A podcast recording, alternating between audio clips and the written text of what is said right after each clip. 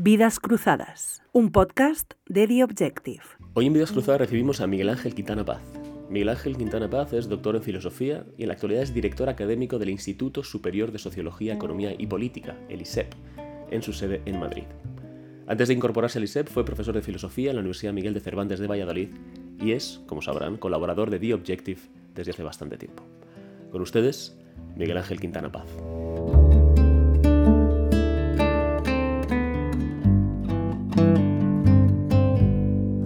Miguel Ángel Quintana Paz, bienvenido.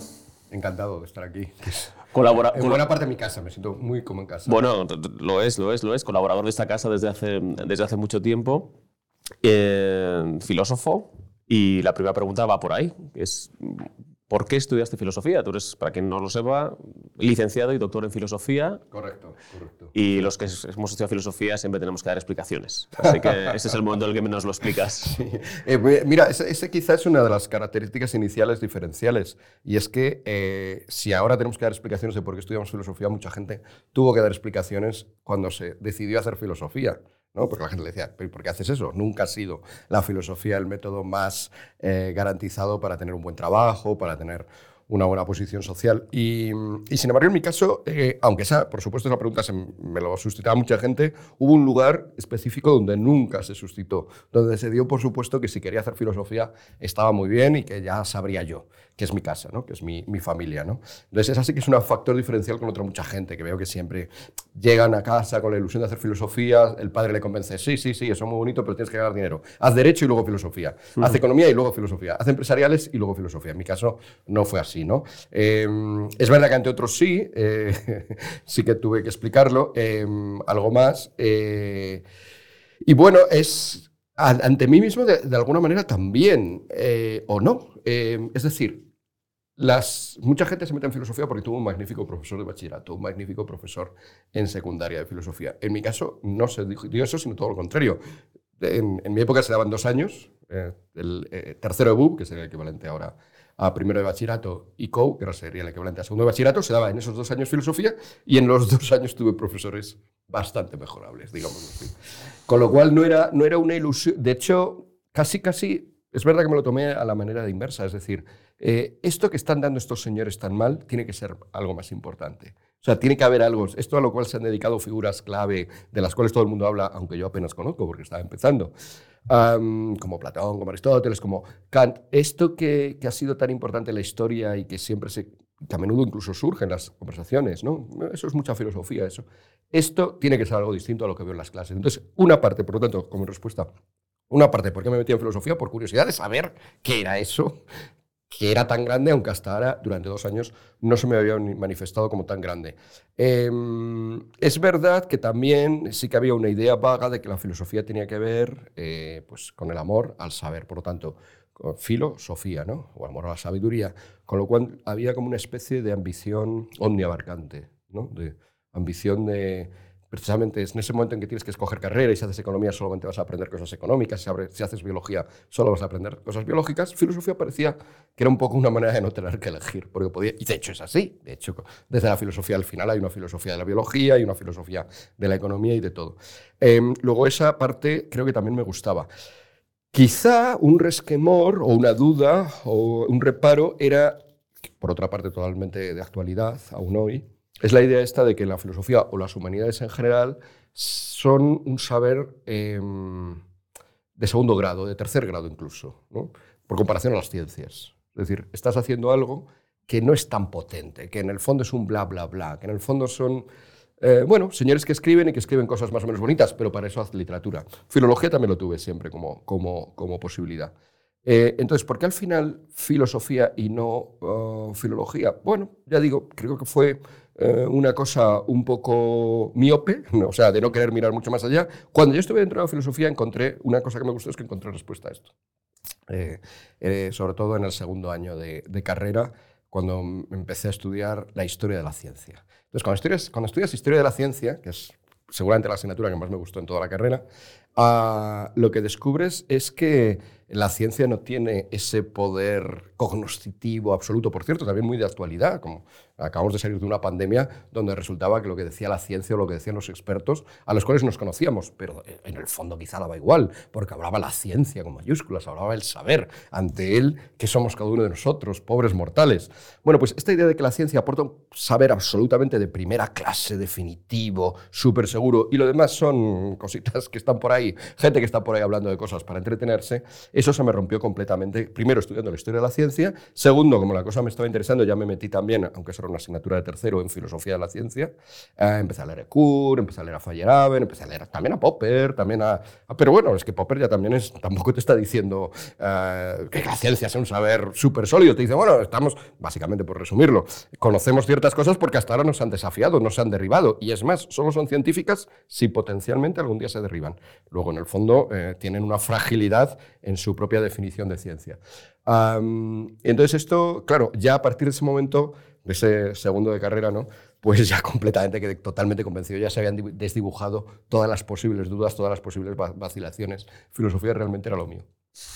Pero bueno, en todo caso veo que tus dudas eran entre filología y filosofía, o sea, que sabías que era una, eras una persona de letras y, de, humanidades concretamente. es decir, no... Sí, esto, esto un momento en el cual la profesora de literatura, cuando tenías que elegir letras o ciencias, que era en, para pasar eso a tercero BUP, lo elegías en segundo, la profesora de literatura de segundo, en un momento determinado dijo, bueno, tú como irás a ciencias, y yo, claro, con eso te dice la profesora de literatura, y parece implicar que es que se te da fatal la literatura. Y yo digo, no, no, no, me quedé súper preocupado, yo voy, voy a ir a letras. Y, luego, por suerte, ya, claro, quedé con ella para que me lo explicara y me dijo, no, bueno, es, ella en realidad estaba siendo escéptica, un poco poniéndose la tirita antes de la herida, diciendo, bueno, es que todos los alumnos buenos se me van a ciencias, entonces pensé que tú también. yo, bueno, pues no, yo voy a ser, yo voy a ser una excepción. Eh, entonces, sí, es verdad que... Eh, volviendo a la cuestión del saber, en el fondo, em, y creo que también pasa con la literatura, creo que también pasa de alguna manera con el arte, em, son más desafiantes, porque como su objeto precisamente, que es el ser humano, todo lo que ha hecho el ser humano, es inabarcable. Es verdad que en el fondo la física también es inabarcable, o sea, con el conocimiento absoluto de todo. Pero bueno, precisamente parece que, al ceñir mucho tu campo de estudio, la física, los objetos físicos, la química, solo las reacciones químicas, la biología, son las cuestiones que tienen que ver con la, vida, con la vida, bueno, pues como que, de alguna manera ya te has curado un poco en salud, ¿no? Al, al, restringir tu campo y al restringir también muchísimo los métodos, ¿no? Solo puedes aplicar el método científico en física, solo puedes aplicar el método científico en química, etc. En las humanidades esas dos restricciones no existen. Potencialmente a través del arte al final llegas también a la religión, a la filosofía, a la historia del momento, tienes al final a la ciencia incluso, tienes que conectarte con todo e igual con cada una de las otras humanidades. Y además los métodos tampoco están predefinidos. En el fondo es más libre, más plural, más variado, más lío, pero por lo tanto también más estimulante. ¿Y llegaste a dudar entre, tú hiciste el, doctorado, dudaste en hacer oposiciones para ser profesor de secundaria o, sabías que querías seguir en, adelante en la universidad? Eh, siempre he tenido claro ahí dos cosas, o sea, eh, que mis vías eran dos y Está, por supuesto, las distintas etapas. Dentro de las. Que la, que la, educación era una de las vías, eso sí que estaba claro, y ahora te cuento por qué. Pero dentro de todo el recorrido educativo, siempre tuvo clave, tuve claro que en medio había un vacío, que era justo la secundaria. O sea, la secundaria tenía claro que no quería. Acababa de salir de ella, sabía de sobra cómo es la gente adolescente, no me, no me estimulaba en ese momento, no me estimula. Todavía hoy, no me estimula lo más mínimo. Me estimula el momento previo. Y esto, por ejemplo, le pasó también, esto lo descubrirá después, pero cuando ya lo empezara a conocer, pero le pasó también a Wittgenstein. Wittgenstein estaba en la universidad, pues luego se va a profesor de primaria. O sea, se va a dar clase a los niños eh, de 7, 8, 9, 10 años. Eh, y, yo, y, de, ahí sacas idea de juego de lenguaje, ¿no? o sea, que hay... Sí, bueno, hay, hay, varias hipótesis. Eh, la hipótesis que a mí más me gusta es que una de las, de las cosas que le rompe su visión excesivamente lógica del lenguaje, es que está hablando con Pieros Rafa, que es un economista de Cambridge, amigo suyo, y entonces en un momento él le está explicando, Wittgenstein le está explicando su primera filosofía, y Pieros Rafa, que la va entendiendo, dice, bueno, y dime la forma lógica de esto. Este gesto tan italiano, ¿no?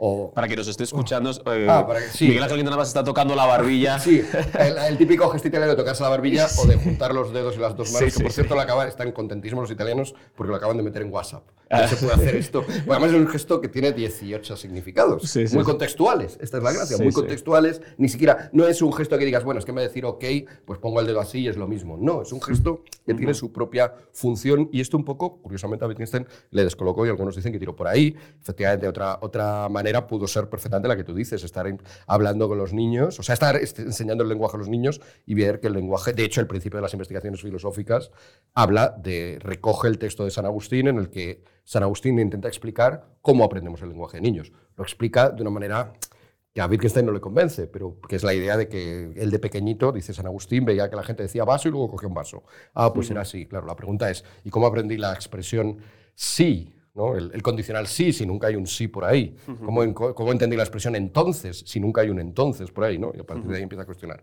Entonces, bueno, efectivamente, sí, el- lo del aprendizaje de los niños Vamos, que te que interesaban los, los pequeños Es por la cuestión, es por la cuestión, de la- por la cuestión educativa. O sea, me parece Mm. apasionante educar a niños de incluso de, infa- de infantil, eh, de primaria. Me parece muy interesante también enseñar ya en la universidad. En el espacio intermedio, por algún motivo, no me, no me estimula. Eh, Vamos, por algún motivo, porque creo que hay todas las otras cosas que están implicadas no me interesan, ¿no? Todos los problemas de la adolescencia, toda la rebeldía, todo, un poco tonta o no, pero bueno, no, no me interesa. Em, y entonces lo que sí está claro es el sistema, eh, la, la pasión educativa. Em, otra pequeña anécdota, batallita personal. De pequeño yo escribía, ¿vale? Yo creo que lo hacemos muchos, o muchos hemos escrito desde pequeños, pues nuestros cuentos, nuestras historias, cómics. Ah, pero yo, una de las cosas que escribía, todavía no encontraba, espero encontrar a alguien que hiciera lo mismo que yo, eran manuales. O sea, yo- manuales de las asignaturas que estaba dando en clase. O sea, daba en clase, por ejemplo, lengua, me explicaban el sustantivo y el adjetivo, llegaba a casa y yo lo explicaba en un manual de lengua que hacía yo, de cómo creía yo que se debía explicar el- lo que es el sustantivo y lo que es el adjetivo, ¿no? Y lo mismo con el resto de las disciplinas, ¿no?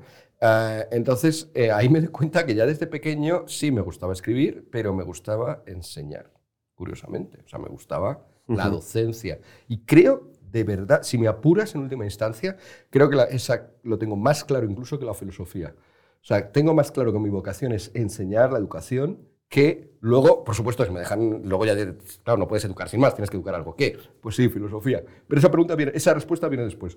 La primera es educar. Esa vocación creo que sí que la he tenido, ya te digo, clara desde, desde muy pequeñito. Bueno, hemos, hemos mencionado a Wittgenstein y tú hiciste tu tesis sobre, sobre Wittgenstein. Bueno, me gusta decir, bueno, me gusta decir y es lo que es en realidad, Eh, pero de hecho recuerdo que al salir de la tesis doctoral, una profesora, una entonces joven profesora, yo también era joven, eh, de la universidad dice, salió asombrada diciendo, ah, pero tú tienes tu propio pensamiento. Bueno, creo que eso es un, que- que- me río porque creo que eso debería ser una tesis siempre, ¿no? Presentar tu propia, tus propios hallazgos, tu propio pensamiento, lo que tú mismo piensas.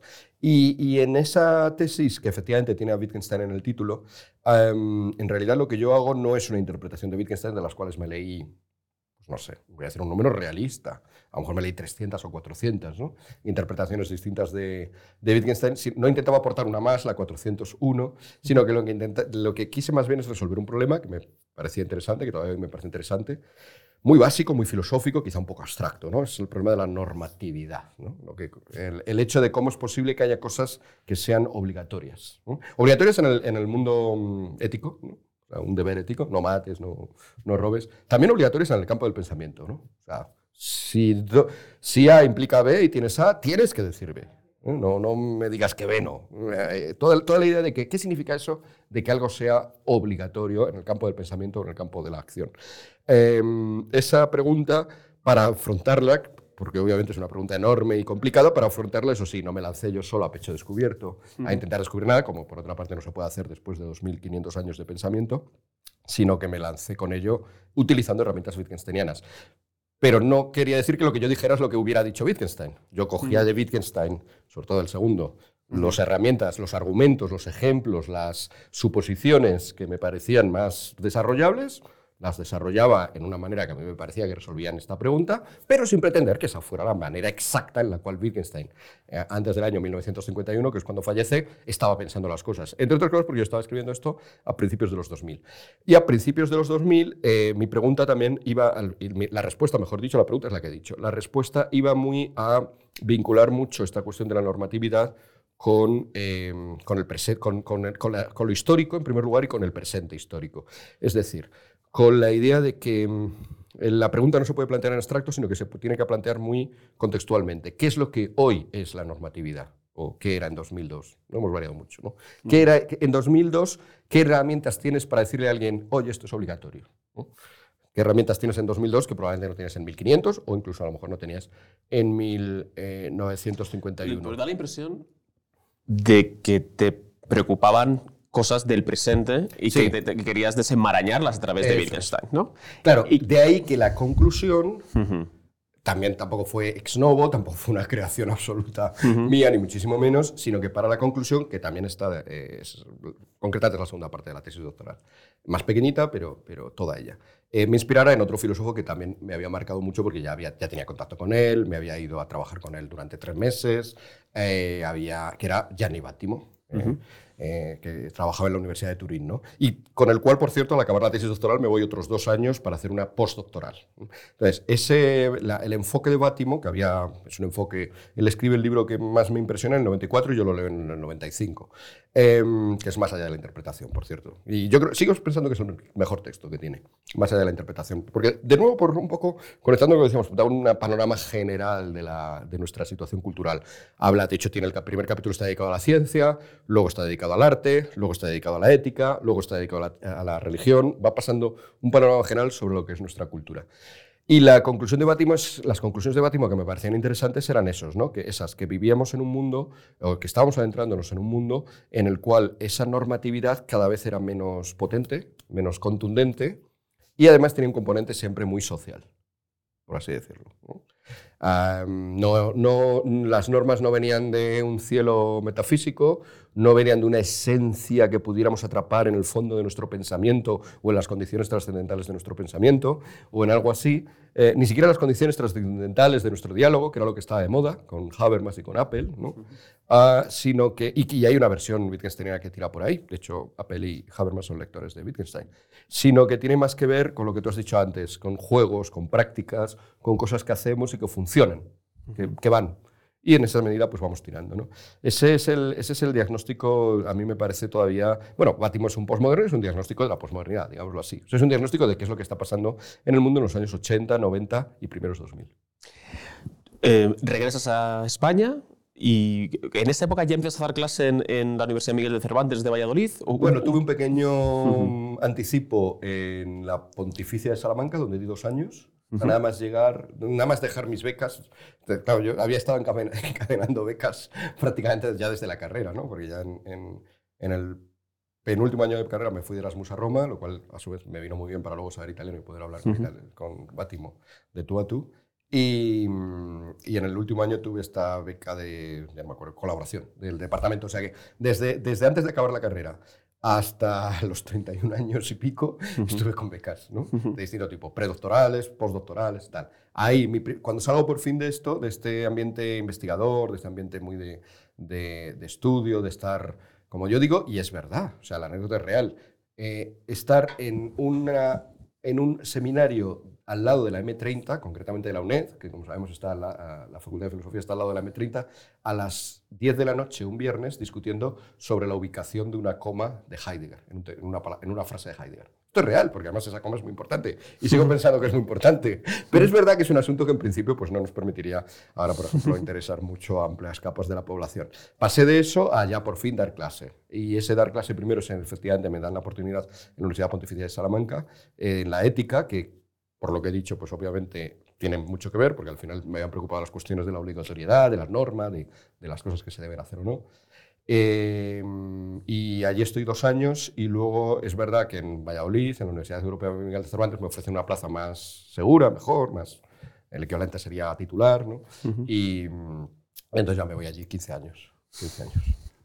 Y la, la vocación docente se confirma dando clase. Es decir, Sí, sí, sí, no, porque claro, cuando eres niño y tienes vocación docente, no sabes si Ya. realmente vas a ponerte delante de una clase y vas a disfrutarlo. A lo mejor el primer año sí, o, y, el, y el sexto año dices, bueno, Además, tú imagínate las ganas, ¿no? O sea, desde los seis años deseando dar clase y 25 años después por fin lo puedes hacer. Lógicamente sí que había dado algunas clases pequeñas antes, como becario y tal, pero son siempre cosas muy restringidas y a veces eso, para un público muy especializado. Aquello fue el cambio total, porque de repente era dar ética no a gente de filosofía, por cierto, di la- me contrató la Facultad de Comunicación de la Universidad Pontificia de Salamanca y luego cuando me iba a Miguel de Cervantes tampoco tienen filosofía. Eh, bueno, la Pontificia tenía filosofía, pero en la Miguel de Cervantes ni siquiera tienen filosofía y, por- y sigo lo mismo. De hecho, me contratan por eso, porque me han visto que, que soy profesor, eh, que más o menos funciono en la, con la gente de comunicación, es decir, periodistas, comunicadores audiovisuales, publicitarios. Luego, en la Miguel de Cervantes se acabaría dando incluso a, grup- a grupos, a, a carreras eh, más variadas, ¿no? Criminología, arquitectura, eh, bueno, ambient- ciencias ambientales. La verdad es que creo que prácticamente al final di clases en todas. Eh, la cuestión es, desde el principio doy clases de filosofía o de ética a gente que no está en filosofía y eso efectivamente es un reto mucho más interesante. Porque tienes que hacer, no llegas ante gente que da por supuesto que Platón será interesante, como yo había dado por supuesto antes de empezar, a pesar de mis pésimos profesores. Aquí la gente no tiene por qué dar por supuesto que Platón es interesante, no tiene por qué dar por supuesto que Kant es interesante, no tiene que dar por supuesto que Stuart Mill es interesante. Por lo Tienes cual que vender, no tienes, que, tienes que convencer, pero claro, esto es espe- yo creo que es muy propio de la enseñanza, ¿no? Sí, sí. O sea, enseñar algo y enseñar también por qué ese algo es pertinente, que no es más que ubicar ese algo en lo que decíamos antes, el conjunto del saber, mostrar algunas conexiones. Es verdad que es difícil, claro, porque ¿cómo vas a mostrar conexiones con algo que tampoco tiene el alumno? Bueno, ahí está la tarea, ¿no? Es la tarea de cualquier red. Yo imagino que las arañas, cuando empiezan a hacer la tela de araña, dirán, pero ¿por dónde empiezo? Tiene que estar todo entrelazado y al principio lo único que voy a hacer es un hilo. Bueno, haces uno, haces otro, luego ya medio lo conectas y, y encima en otra persona, ¿no? A diferencia de la araña con un, con un alumno. Eso desde el principio para mí fue clave, pero ah, creo, sinceramente, que me ha venido genial. Porque desde el principio he estado acostumbrado eso, a hablar Ahora me lo dicen, ¿no? Sobre todo la gente, yo qué sé, cuando sales en tele. ¿Cómo sales en la tele? Pues en el fondo es que es verdad que los mensajes en la tele son simplones, es verdad que los mensajes en la tele son muy, muy cortitos, pero se parece a esto, se parece a que tienes que empezar a dar clase en contextos, por así decirlo, pues eso, limitados, breves, cortitos.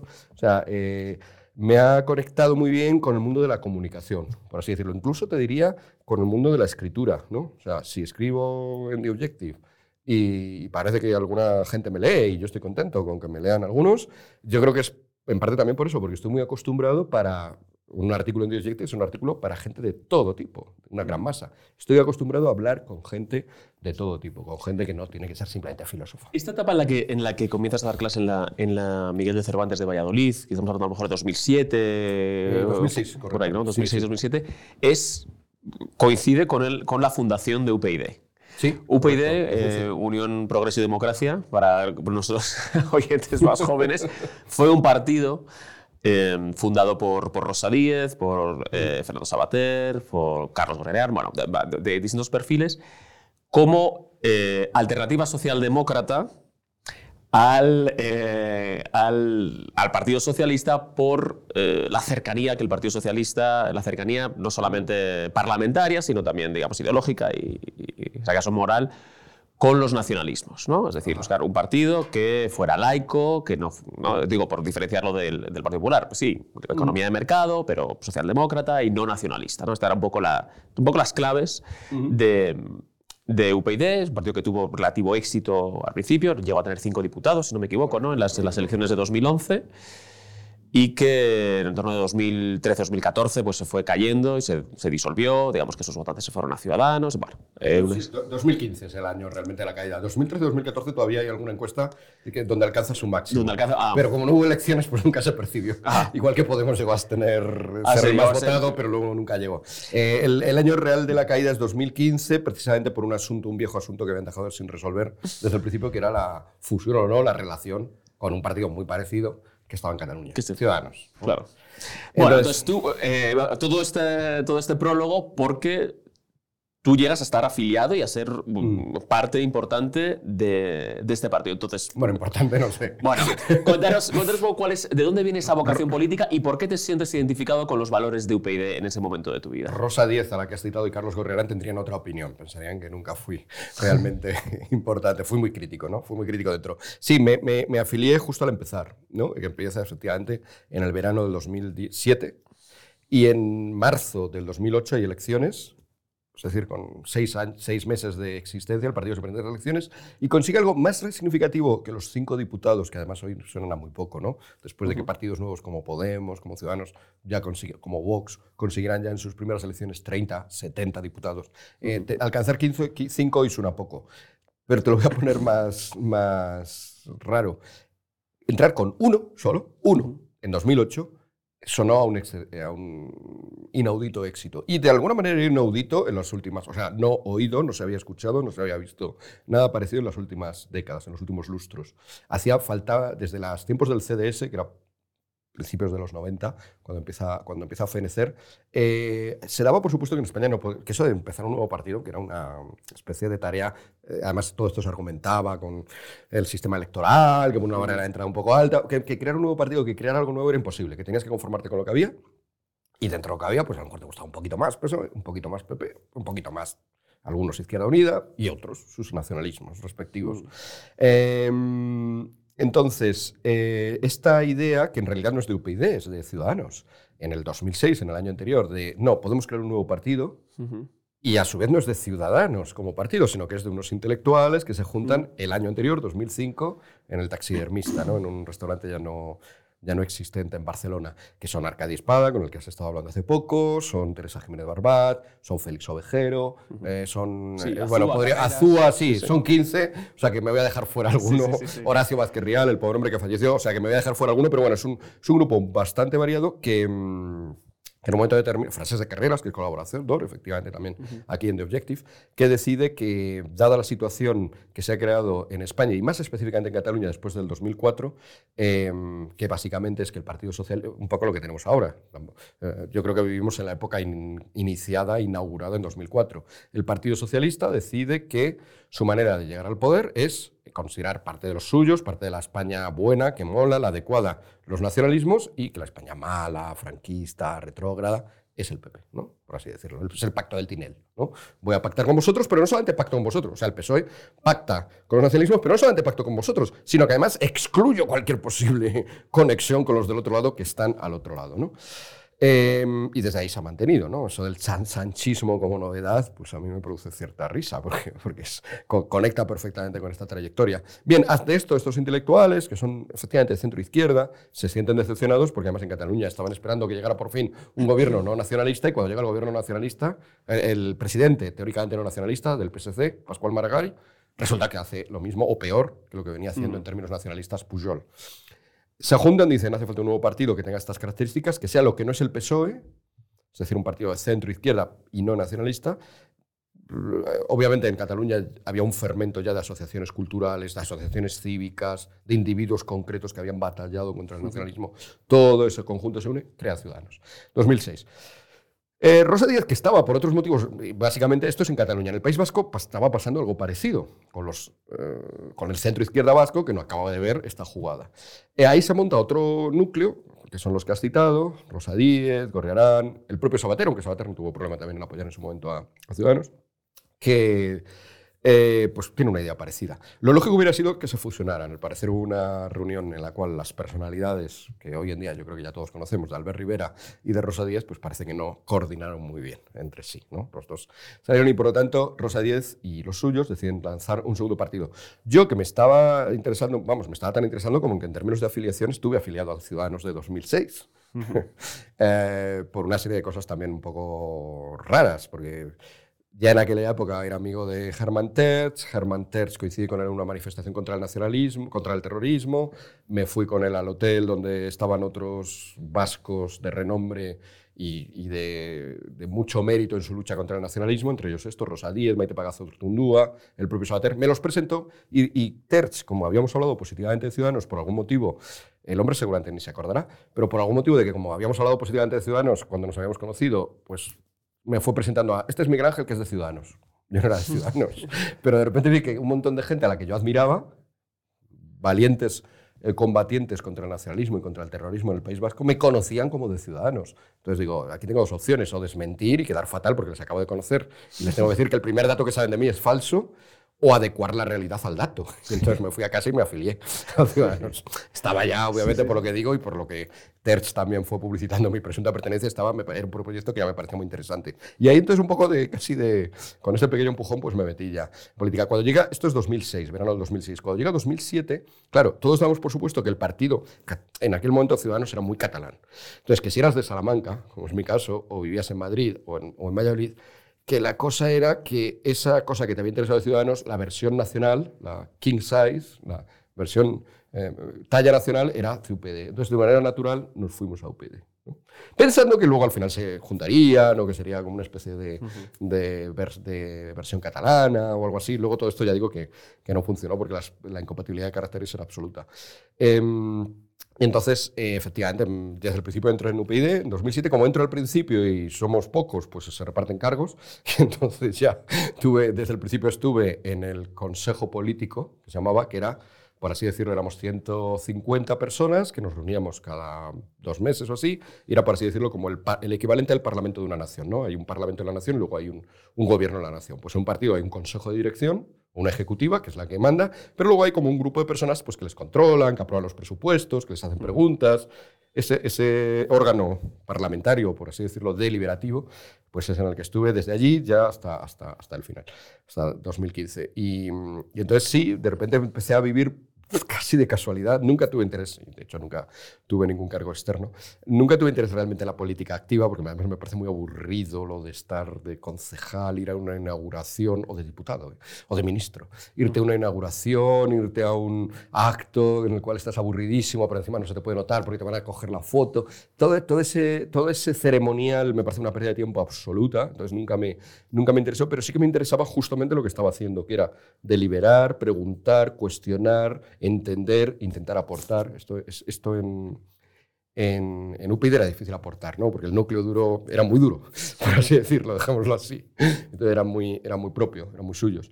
Ah, pero, mm, pero bueno, pero conocí un montón de gente, conocí un montón de realidades y luego cuando me salí, o sea, eh, de 2015 para acá, siempre Claro, como mis ámbitos de reflexión era la ética política, la normatividad, lo que hemos dicho antes, lo que se debe hacer, siempre he agradecido muchísimo tener esa otra parte, la más pragmática, la más real. No hablo de filosofía política, no hablo de política. es que las cosas deberían ser así. Hombre, cuando hablo de un partido, sé lo que hay dentro de un partido. Cuando hablo de, de, discusiones, sé. Esto no significa ser especialmente cínico o menos cínico. De hecho, una de mis sorpresas en política es que los argumentos funcionan, a veces, no siempre. Tampoco la vida real funciona siempre. Pero esta idea de que la política nunca funciona, ¿no? de que todo es meramente, yo qué sé, amiguismo o del lado de quien estás. A veces sí, como la vida real, pero a veces no. ¿No? Y esa fue una de mis primeras sorpresas. Te levantabas, dabas un buen argumento en una reunión y la gente pues, cambiaba y empezaba a votar. Eso mientras que si dabas un mal argumento, pues entonces no, no, no cambiaba. A veces dabas un buen argumento y no votaban, sí. A veces dabas un mal argumento y votaban, también, como en la vida real. Pero bueno, pero incrementas probabilidades si, sí, se utiliza esto. Que el estar dentro no, no aumentó tu cinismo, ¿no? no, no, no, no, todo lo contrario. Lo que sí aumentó es la cautela, por otra parte. Creo que también desde solo cogiendo los pensadores mm. adecuados, uno también saca esta deducción, ¿no? Estoy pensando, por ejemplo, no sé, en Oakshott o en, o en, o en Berlin, ¿no? Pensadores que han, que han dicho, bueno, bueno, cuidado, cuidado, que, que, las cosas son eh, más difíciles de lo que parece y que las cosas no responden simplemente a, los, eh, a las ideaciones absolutamente abstractas y absolutamente brillantes para ellos de los filósofos. La realidad es otra cosa. Esto también está en Aristóteles al final, ¿no? Entonces, desde, desde, desde, cierta teoría es verdad que tienes eso, pero luego tenerlo eso en la práctica ya sí que te hace totalmente aristotélico. ¿Y, pero tú en esta época te identificabas con los valores liberales, con la socialdemocracia, em, bueno, con lo que representaba UPyD, aunque, aunque fueras crítico, alguna identificación tendrías con, esos valores. Sí, sí, claro. El, eh, eh, un poco la caracterización que has dado antes y yo mismo, ¿no? Al, contar que todo esto son, pero bueno, es que Rosa viene del PSOE, o sea que son de alguna manera sucedáneos del PSOE y en, y en Cataluña Ciudadanos se activa cuando llega el PSC al poder, no cuando llega cualquier otro. O sea que es verdad que todo viene del ámbito más socialdemócrata, que como lo has presentado tú. Es verdad que ya desde el principio, en ambos partidos, en Ciudadanos incluso de manera explícita en su diario, en UPyD de una manera más o menos implícita, pero que en las conversaciones habituales se, daba por supuesto, se, obviamente no se quería solo recoger a los descontentos del PSOE, sino que también se quería coger a los descontentos que vinieran un poco más, de, un poco más a la derecha. Y ese descontento, ese posible descontento de más a la derecha sería el liberal que, al cual el PP no satisface. En aquellos momentos, pues por algún motivo no satisficiera. Que no con el conservadurismo. Eso, es, eso es. Entonces, por lo tanto, al final configurabas, bueno, pues era palabra prohibida en los dos partidos porque traía malos recuerdos de la UCD o de CDS la palabra centro. ¿no? Ninguno de los dos les gustaba la palabra centro. Además, parecía quedarse sin nada. Y eran partidos muy radicales, es verdad, en el asunto del nacionalismo. Y lo de centrismo suena ya moderadito y tal. Y entonces no les gustaba, pero de facto, en términos ideológicos, en la, esa, lo que intentaba era efectivamente una socialdemocracia y un liberalismo razonables. A ver en qué socioliberalismo, ¿no? Tampoco es nada nuevo ni nada inventado, ¿no? Un liberalismo progresista, no es nada nuevo ni nada inventado. Entonces, en ese ámbito, efectivamente, en ese ámbito, mm, sobre todo cuando lo amplías hacia ese lado, no lo dejas tan socialdemócrata, eh, sí que me sentía bastante cómodo.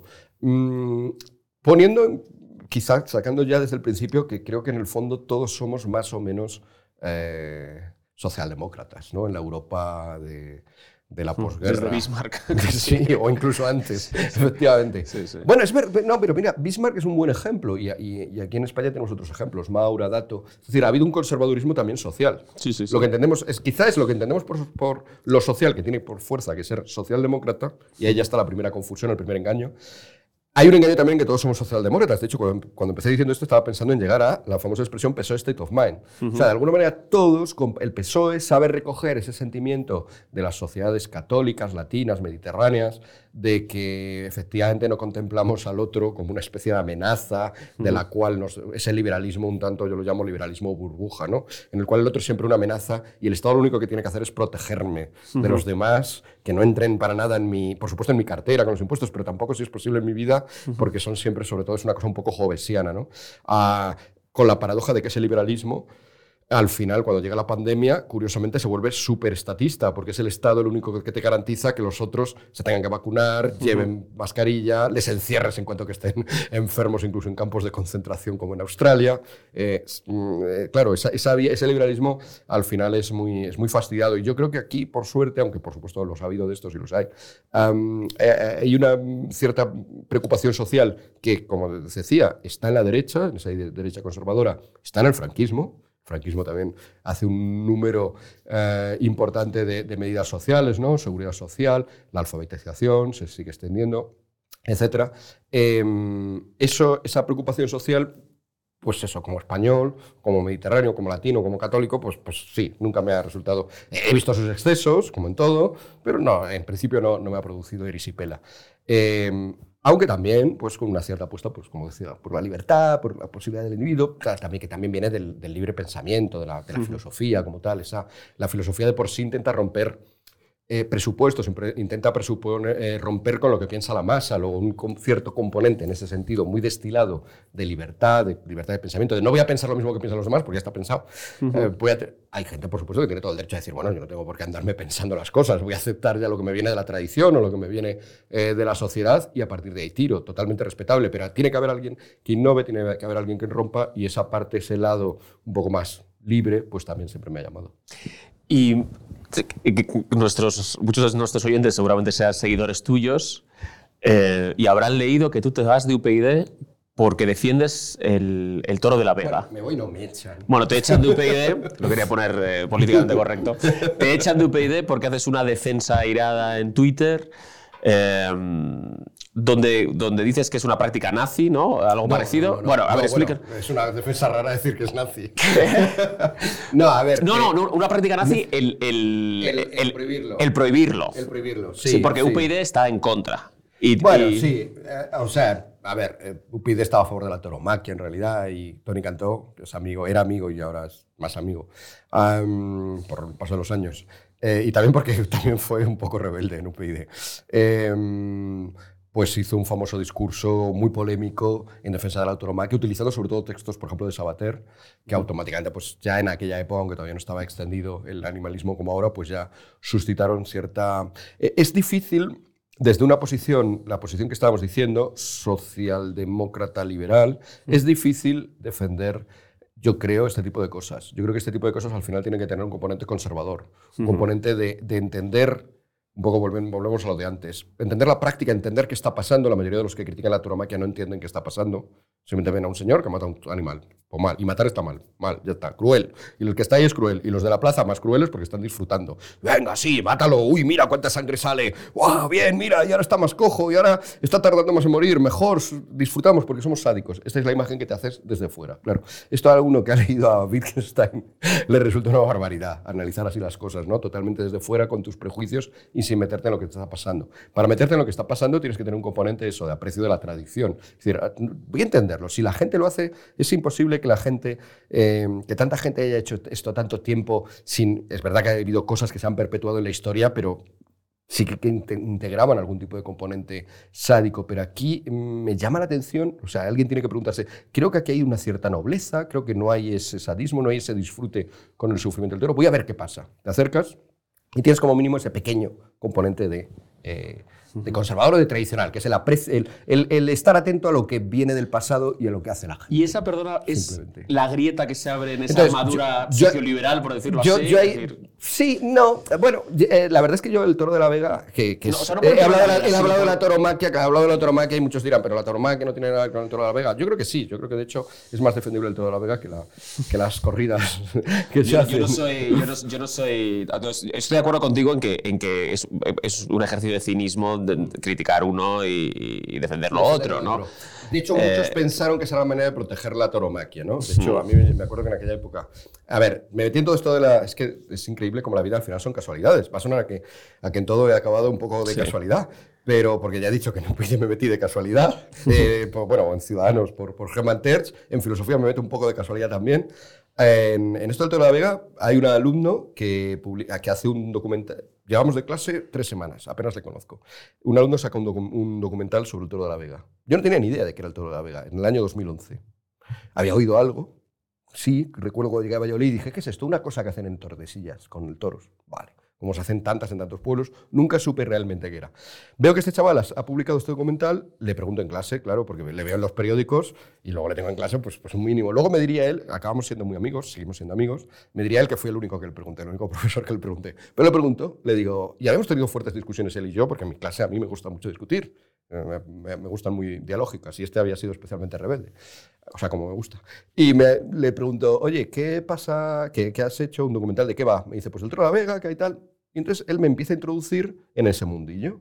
Me invita, y entonces yo voy y conozco a gente y la gente me trata muy bien. ¿Y qué es lo que pasa? Que justo esos años es cuando empieza a saltar al ámbito interno. Nadie lo sabía, yo no lo sabía, nadie sabía que era el Toro de la Vega en el 2011, excepto los torresillanos y un poco los vallisoletanos empieza a ponerse de actualidad. Y esta gente, como hemos empezado a tener una cierta relación y me ven que yo me expreso, que me gusta discutir y tal, pues me empiezan a mandar a sitios donde hay que defenderlo. Y acabo recorriendo todas las... Cuando ya el tema se empieza a poner de actualidad y hasta Pedro Sánchez entra en Sálvame y tal, pues yo soy la contraparte de Pedro Sánchez ya entonces, y me pongo, me empiezan a, cuando llaman de las televisiones a Tordesillas, al patronato del Toro de la Vega, oye, enviadnos a alguien de esto, pues me la, me, la adjudican a mí. Em, y acabo recorriéndome, ya digo, casi todas las televisiones nacionales eh, y también regionales, la regional, allí varias veces, defendiendo este tipo de asuntos.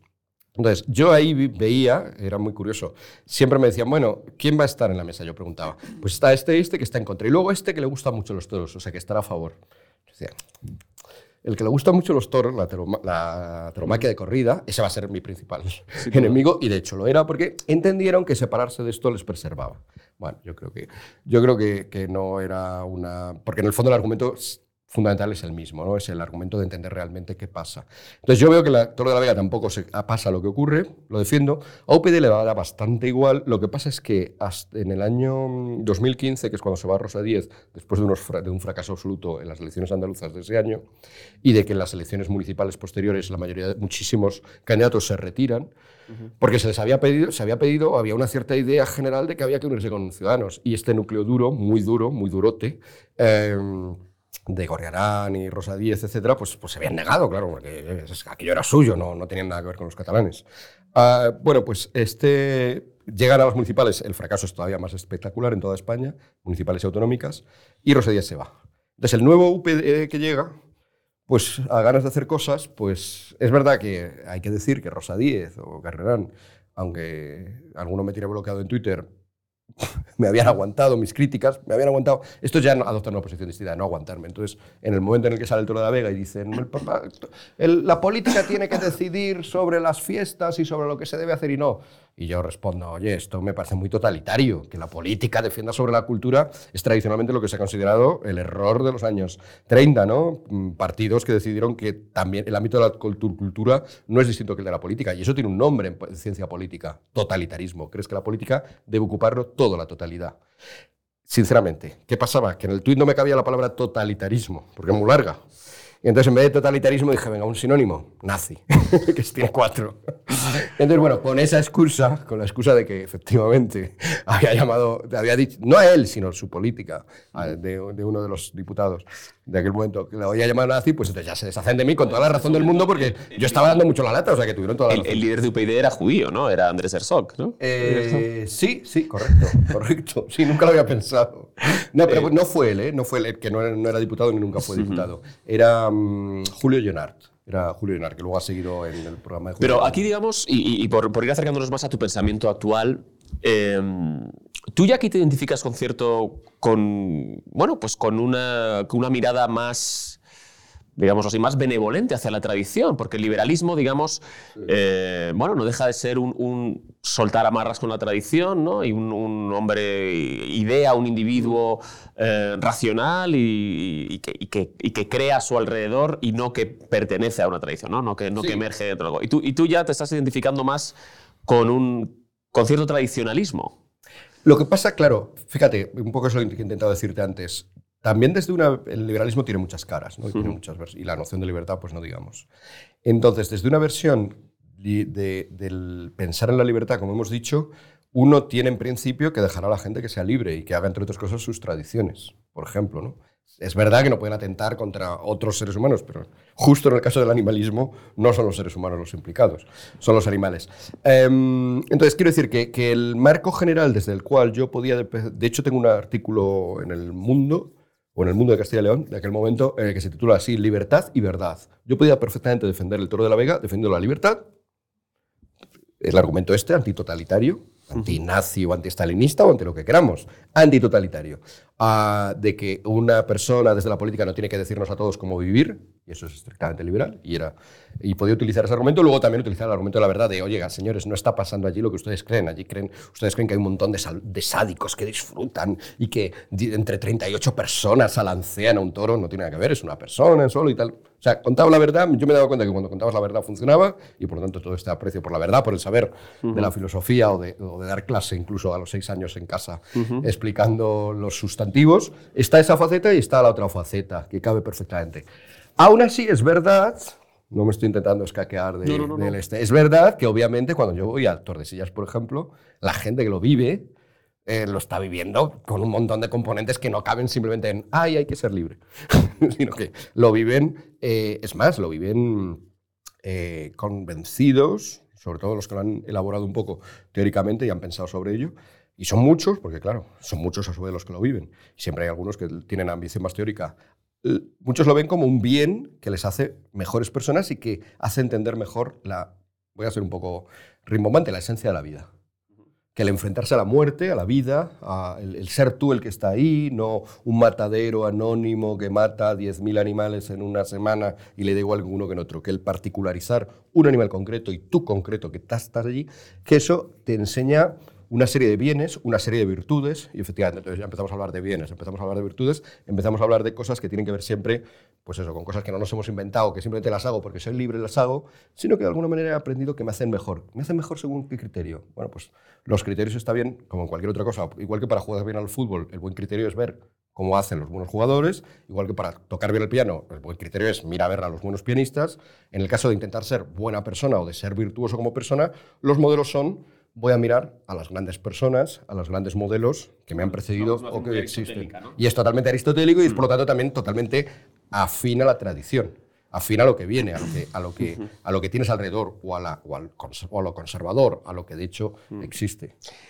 Y por, eh, vamos a viajar un momento al presente y, ahora, y vamos a ir eh, haciendo ese, recorrido. Tú ahora mismo eres el director académico del ISEP. ¿Puedes decirnos qué significan estas siglas? No, no porque yo no quiera decirlas, sino porque yo me voy a equivocar. yo siempre con los acrónimos meto la pata en alguna. Es normal. Eh, es el Instituto Superior de Sociología, Economía y Política.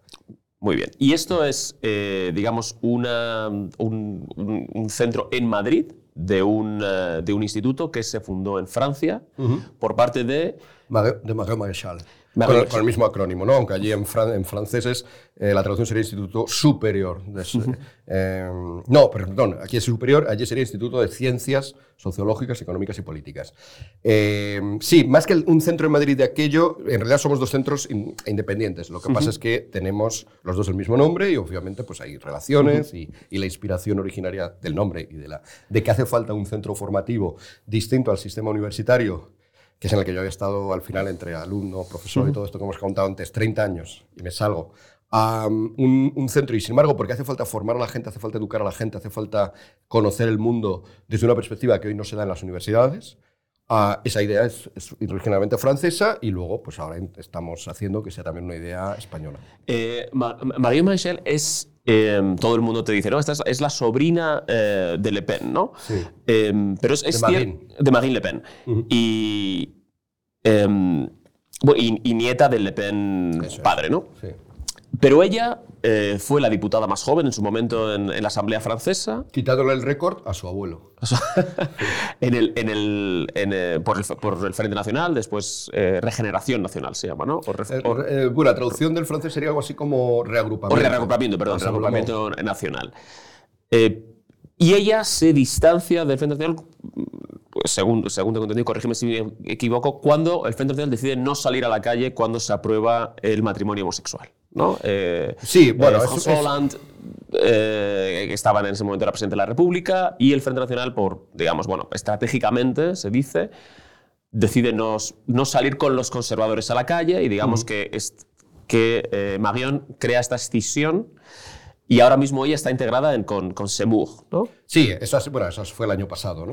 El año pasado. Sí. Em, Digo, por ubicar ideológicamente eso, porque me interesa hacer esa trayectoria. Ah, o sea, yo creo que está, está bien y probablemente con los hechos concretos, si te digo la verdad, tengas razón, porque tampoco sé exactamente si se sale justo después de la, lo que ellos llaman la manif pour tout. Yo la política francesa no ha sido, eh, por, por la cuestión italiana, siempre me he fijado más en Italia, Estados Unidos todos estamos pendientes y tal, pero la, la política francesa no, no, ha sido mi... Eh, ahora ya sí, pero más que la política, incluso el pensamiento. Yo creo que es una sociedad burbujeante en términos de pensamiento alternativo. El, por, planteártelo, por lo tanto, en términos de pensamiento, yo lo interpreto así, ¿eh? esta es mi interpretación, ¿eh? no necesariamente es la que tiene la propia Magión de sí misma, eh, a lo cual, por cierto, el Confidencial, en un titular famoso, me atribuyó que yo era el filósofo de ella. ella no, no, vamos, no, no, conoce mucho español, pero si lo ve se quedaría asombrada. Este, este, tipo, porque va diciendo que es mi filósofo.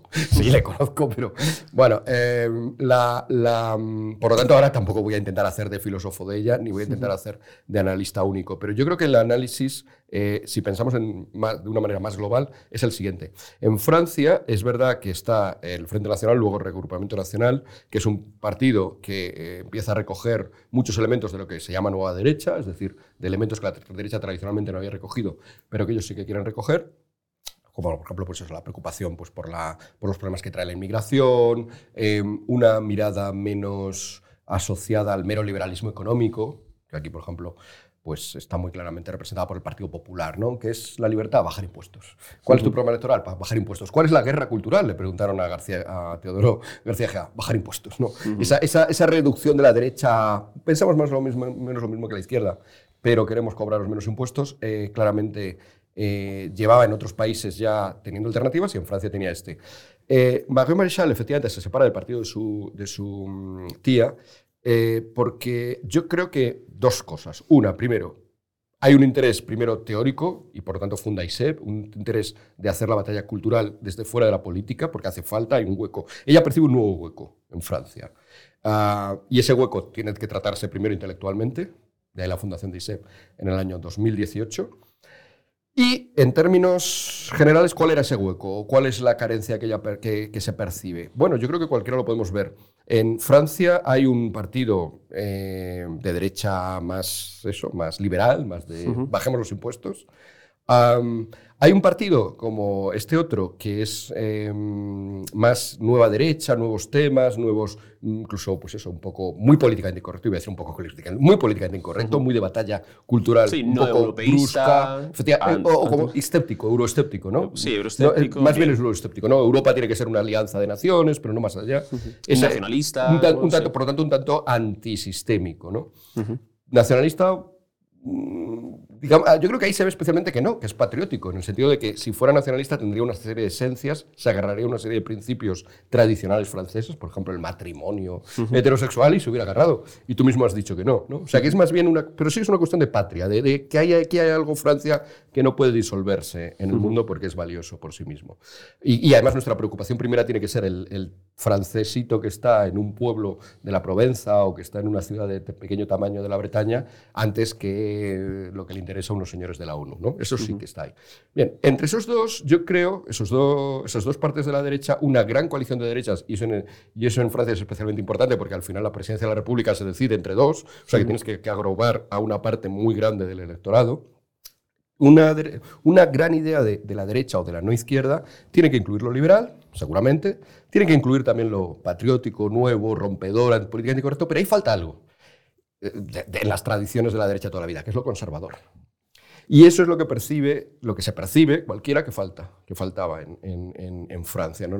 Alguien que, que defendiera las ideas conservadoras, que se parecen a veces un poco a las liberales, se parecen también a las otras, pero no son idénticas. Por ejemplo, en cuestiones de Sí, sí, puedes defender la propiedad privada, pero, no, pero, pero, pero, pero puedes defender el matrimonio homosexual o no. O, la claro, eh, trans, ¿no? efectivamente. Y, tener la idea, eh, sobre todo es también la idea de que hay ciertos valores, lo que hemos dicho antes, hay ciertos valores heredados de la tradición que te hacen ser lo que es, que están bien.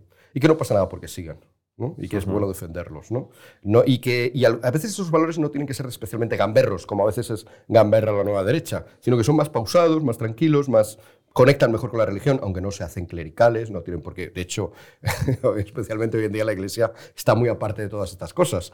Y sobre todo en la figura del Papa Francisco, pues no parece que sea un apoyo de ello. Pero uno puede pensar que, este, que esta, mm, esta cosa como más enraizada, eh, que no es meramente protestar porque la ONU nos mande o la, o la Unión Europea nos mande normas que no nos gustan, ni es tampoco eh, reducir impuestos, sino apreciar más la herencia que hemos recibido e intentar sacar de ella pistas para lo que somos, faltaba. Y eso tradicionalmente lo podemos considerar conservador. Y crea ISEP un poco para crear ese espacio, pero con la, no como alternativa a los otros dos, sino yo creo que como punto de fusión, punto de unión posible para articularlo todo.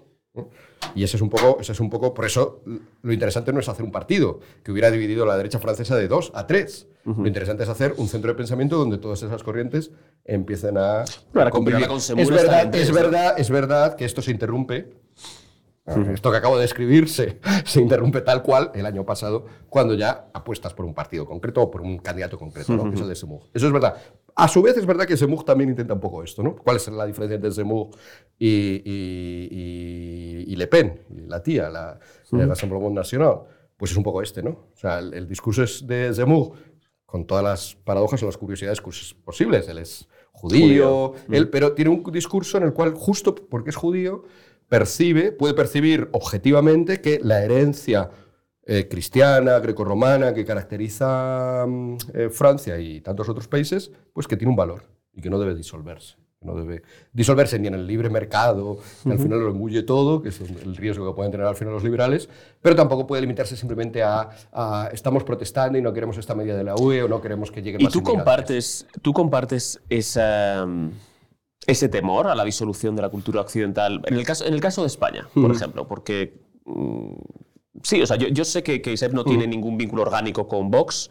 Pero es evidente que es el partido, que digamos que si hubiera un partido político que refleja pues, este tipo de ideas en España sería Vox, ¿no? El, Bueno, una parte, algunos de Vox sí, una, otros una parte de Vox, bien. O sea, puede haber alguna- otra parte de Vox que sea menos tradicionalista, pero digamos que si hay un tradicionalismo conservador de derechas liberal en lo económico, sería, sería Vox el, el partido que representa ese espacio, ¿no? Em, ¿Y crees que ese es un riesgo? Eh, ¿O crees que estamos, igual que importamos ideas americanas de la cultura woke que aquí, pues bueno, no sé, ciertas veces raciales no tiene sentido? Eh, ¿Hay en España un, hay problemas de convivencia, riesgos para la cultura como los pueden temer en Francia? Que no digo que en Francia sean, estén justificados, pero, pero puedo entender que, hay, que la sociología se puede interpretar más, más de esa manera. ¿no? Sí, varias cosas. Bueno, eh, en nuestro profesorado tenemos gente no solo que ha sido, sino que es del PP, Mario Llorodeja, por ejemplo, ¿no? Eh, y por lo tanto... De, un, de un franco conservador del PP. Es verdad que ese flanco es conservador. Tenemos también a, gente más liberal, ¿no? Eh, bueno, tenemos gente, de hecho, que, que ha estado, en el, que ha estado, digo, porque, porque espero que siga, pero bueno, que estamos justo ahora en el interregno. Ha estado en el gobierno de Ayuso, ¿no? Sí, sí, eh, como López eh, Zafra o como Alfredo Timmermans. son profesores nuestros. Tenemos también gente que viene de, de, claro, Ciudadanos ya es poca cosa, del antiguo Ciudadanos, como Juan Carlos Girauta. Es decir, que sí que un poco en conexión con lo que decíamos antes, más que buscar un espacio propio, diferente, conservador, tradicionalista frente a todo lo demás, yo creo que, como te decía, los ámbitos de estudio o de investigación como ISEP Francia, ISEP Lyon o como ISEP Madrid son todo lo contrario. Son precisamente espacios de conexión de ideas y de visiones de todo aquello que no le gusta, a lo cual no le gusta el camino por el cual va el mundo actual, capitaneado especialmente por un eh, progresismo digamos. Y esto es la guerra cultural, ¿no? Es decir, esto es contra lo que se enfrenta. Efectivamente, es tener claro qué es lo que no te gusta. Luego es verdad que del otro lado hay gente muy distinta, pero pongámonos a hablar, pongámonos sobre todo a discutir, a debatir, o sea, con, componentes teóricos serios, no simplemente bla, bla, bla, bla, o mira el zasca que te he pegado por Twitter, sino vamos a, y vamos a ver en qué cosas coordinamos. Y estas personas que te, que, te he dicho son muy distintas entre sí, y junto con otros profesores de ISEP, pues la diferencia Pero comparten, digamos, esta oposición al, Esa oposición al dogma progresista, por decirlo así. al dogma progresista y por dónde va el mundo. ¿Cómo resumirías, eh, por, porque, porque, se, porque eh, se entienda, ese dogma progresista, si, si, tuviéramos que establecerlo en, distintas tesis, ¿cuáles dirías que son las tesis que queréis combatir o contra las que queréis Claro, esto responde también a tu otra pregunta. Es, ¿Esto hasta qué punto es pertinente en España? Yo creo que es eh, en Francia están peor que aquí. O sea, tenías razón en lo que decías. Porque esto en Francia, no sé, bueno, yo creo que en Francia se ve mucho más claro y es una sociedad hoy partida en, en múltiples... Eh, clivajes, pero uno de ellos sin duda es, el, es este, el de la diferencia entre los musulmanes de, inmigración, no literalmente, porque a lo mejor son de tercera generación. O sea, que no estamos hablando de que un señor, porque pase de un país para otro, ya de por sí sea problemático, por supuesto que no. Pero sí es verdad, y, tampoco porque haya nacido en un sitio deje de serlo, pero sí es verdad que el Islam tiene unas características que basta conocer medianamente el Islam para captar, que no son las mismas que el cristianismo, que, o las que, el judaísmo, ¿no? por hablar de las tres. Judaísmo y, más el judaísmo incluso que el cristianismo han tenido siempre clara la, la separación política-religión, con sus avatares, porque justo cuando separas dos cosas que pueden estar próximas, pero, pero no ha habido un dogma de indisolubilidad. El Papa no era el emperador, el emperador no era Papa, no era clérigo siquiera, eh, y sin embargo el Islam esto no existe. Desde el principio, la figura de Jesús no es la figura de Mahoma. Mahoma es un guerrero, es un gobernante. Gobierna, da, emite sentencias, emite leyes. Jesús no emite ninguna ley, nunca gobernó nada, es más, el poder le, aplastó. ¿no? Eh, entonces, esta diferencia hace que efectivamente eh, introduzcas en, Francia, como hay un porcentaje de población islámica mayor que allá, pues tengas un problema que aquí no tienes o que tienes solamente muy circunscrito o más circunscrito a ciertas zonas del país. Junto con esta, esta, esta fractura, está esta otra, la fractura entre, que quizás un poco la que responde más a la pregunta que me estabas haciendo, el dogma progresista, ¿no? Es un tercero. Yo creo que aquí estamos, por eso a veces es un poco complicado de ver, estamos jugando como si dijéramos, muy simplificado, a tres bandas. O hay tres eh, visiones de qué queremos ser, de cómo tiene que ser nuestra civilización en juego. La islámica, que ya he descrito, que, y que tenemos claro cuál es, unión, religión, gobernantes, porque si algo es bueno, además los, los musulmanes que argumentan de esto, pues, cuando los oyes son muy razonables, dicen, pero a ver, si algo es bueno y además lo ha querido Dios, ¿por qué no lo vamos a implantar en la política obligatorio para todos? O sea, tiene una lógica bastante, bastante sólida. Pero es verdad que, Europa, eh, y en especial lo hemos vivido en España, se ha construido aparte de eso. Luego, en principio, por algún motivo esto no nos atrae un motivo que probablemente tiene que ser eso, con la herencia que traemos. Em, después tenemos hoy, pero no, frente a eso no tenemos simplemente a los cristianos o algo así. Frente a eso tenemos un occidente que está a su vez partido en dos. Un occidente progresista, ah, que, cosmopolita, que cree que las naciones ha pasado ya su, su momento de la historia, que ahora tenemos que ir hacia macroorganizaciones mundiales, idealmente incluso hacia un gobierno mundial, eh, que lo ordene todo, que piensa efectivamente que las tradiciones en general, bueno, pueden ser más o menos folclóricamente interesantes, por supuesto, nadie está en contra de que se cocine comida hindú en un sitio, que se comida, cocina de el Bierzo o, de, o, gazpacho andaluz, pero que en otros componentes suelen ser muy problemáticas, han sido muy inhumanas, han sido muy opresivas. De hecho, el balance general que se hace desde el progresismo, por eso es progresismo, es que el pasado ha sido básicamente opresivo, ha sido básicamente discriminatorio y además sobre algunos grupos, mujeres, gays, uh, otras culturas, animales. También está aquí la cuestión. Entonces, este, esta herencia opresiva que tenemos debe ser superada y va a llegar un mundo nuevo, uh, Brave New World, ¿no? eh, un mundo nuevo, esperanza por otra parte también de todos los totalitarismos del pasado, ¿no? el hombre nuevo, ¿no? De, los fascismos. Va a llegar un mundo nuevo en el cual todo esto se deje de atrás y vivamos eso, en un espacio sin naciones, sin demasiado apego. Religiones, pero sí un poquito en tu espacio privado, con tu capilla, con los tuyos, y vivamos sobre todo orientados por este pensamiento que yo creo que tiene ya una entidad propia, que no es meramente esto no, tradición no, opresiones no, gobiernos nacionales no, tiene ya una entidad propia. Y es lo que, esa entidad propia es lo que se, podemos etiquetar, a pesar del anglicismo, como lo woke. ¿no? Es decir, que y yo interpreto sobre todo como una visión en la cual la víctima, que ya en el cristianismo había sido valorizada como algo eh, no desechable, no despreciable, no algo que tenías que apartar, ¿no? el, pobre, el, débil, el enfermo no es alguien... Algo habrá hecho. Eh, si está así será por algo. Eso el cristianismo ya lo valora y al contrario dice, no, no, mira al pobre que es el que, eh, mirándole a él es como mejor puedes entender lo que es el ser humano y también cómo tiene que funcionar la sociedad humana. Mira al enfermo, mira al, débil. Esa visión cristiana, en el caso del wokismo, y por eso creo que el wokismo es una especie de herejía suya, se pervierte y se dice, de repente el débil, el discriminado, o a veces ni siquiera el discriminado, el que pertenece a un grupo que tradicionalmente ha sido discriminado. Mi favorita es Ana Patricia Botín, que parece que es poco discriminada en términos económicos hoy en día, siendo la mujer más rica de España, pero como pertenece al grupo de las mujeres, ya puede blasonar, y de hecho blasona de una persona que está en el grupo oprimido. Todos estos pertenecientes a grupos oprimidos, por así decirlo, le dan la vuelta a la tortilla y ahora de repente si, perteneces, si eres mujer, si eres gay, si eres eh, de una raza que no sea la blanca, tienes preferencia. Y, por ejemplo, pues eso, y eso se constata luego en leyes. ¿no? En leyes de facto, pues si un hombre se queja de que su mujer le ha pegado un grito o le ha pegado, pues esa mujer no pasa esa noche en el calabozo. Si ocurre lo contrario, sí. Hay una diferencia ya en la cual eh, los, que, los antaños grupos oprimidos se les da permiso para que pasen de víctimas a victimarios. Esta no era la solución cristiana, la solución greco-latino-cristiana, aunque esta parte es específicamente cristiana. En Grecia y en Roma despreciaban igual a los débiles, a las víctimas y todo esto. Eso es, específicamente cristiano. La visión cristiana no es esa, no es darle la vuelta a la tortilla y empezar a convertirnos, sino una idea de perdón, sí, de justicia, etc. Entonces tenemos, eh, por decirlo así, tres ejes. ¿no? Eh, un, eje mm, religioso, es decir, tradición cristiana frente a tradición musulmana, que por definición están, digamos, disputándose un, un espacio público y una hegemonía cultural, más en Francia que en, otros países, pero que aquí podría suceder. Esto, digamos, según esta, esta visión. Otro eje que es globalismo-nacionalismo, o, si no te gusta el nacionalismo, patriotismo o globalismo.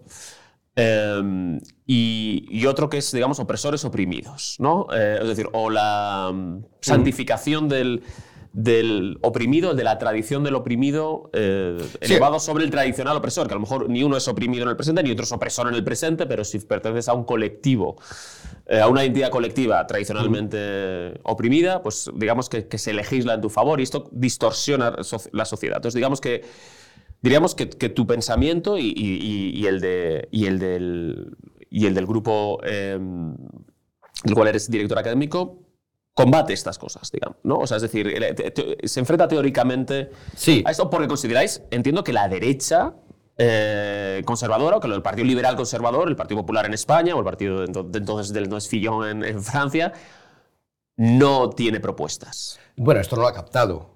De hecho, no, no, no están en esto. Cuando hablas de estas cosas les suenan a... Hmm. Eh, yo siempre digo que cuando intentaba hablar de la importancia de las ideas con gente del Partido Popular, dedicaba el 90% del tiempo a reclamar que eran importantes las ideas y luego ya el 10% a decir cuáles eran relevantes. O sea que el Partido Popular está en otra cosa, está en la gestión, hay que gestionar bien, la economía va mal con, con, cuando gobierna la izquierda, cuando nosotros lleguemos gobernará bien, y prescinde, y en esto recojo una beta del liberalismo, que es así, prescinde de toda la cuestión de los, de los valores, los principios, las grandes visiones del mundo, que esas estén en la política, eso cada uno que lo tenga en su casa. Claro, esto es lo que pasa, es que deja ese espacio vacío, y obviamente ese espacio vacío en, política, en el pensamiento, igual que ocurre en la física, los espacios vacíos tienden a llenarse. Cuando tú ese espacio lo dejas completamente vacío, es normal que llegue el progresismo y diga, no, no, ahora ese vacío lo voy a poner, lo voy a ocupar yo con mis dogmas, que son estos, ¿no? Cualquier persona que pertenezca a un grupo oprimido tiene derecho a, darle la vuelta a la tortilla y victimizar. Em, yo creo que has descrito tres ejes. El 2 y el 3 son un poco lo mismo. Es decir, el, eje globalismo-patriotismo y el eje em, más woke, ¿no? que sería sobre opresores, antiguos oprimidos y opresores antiguos.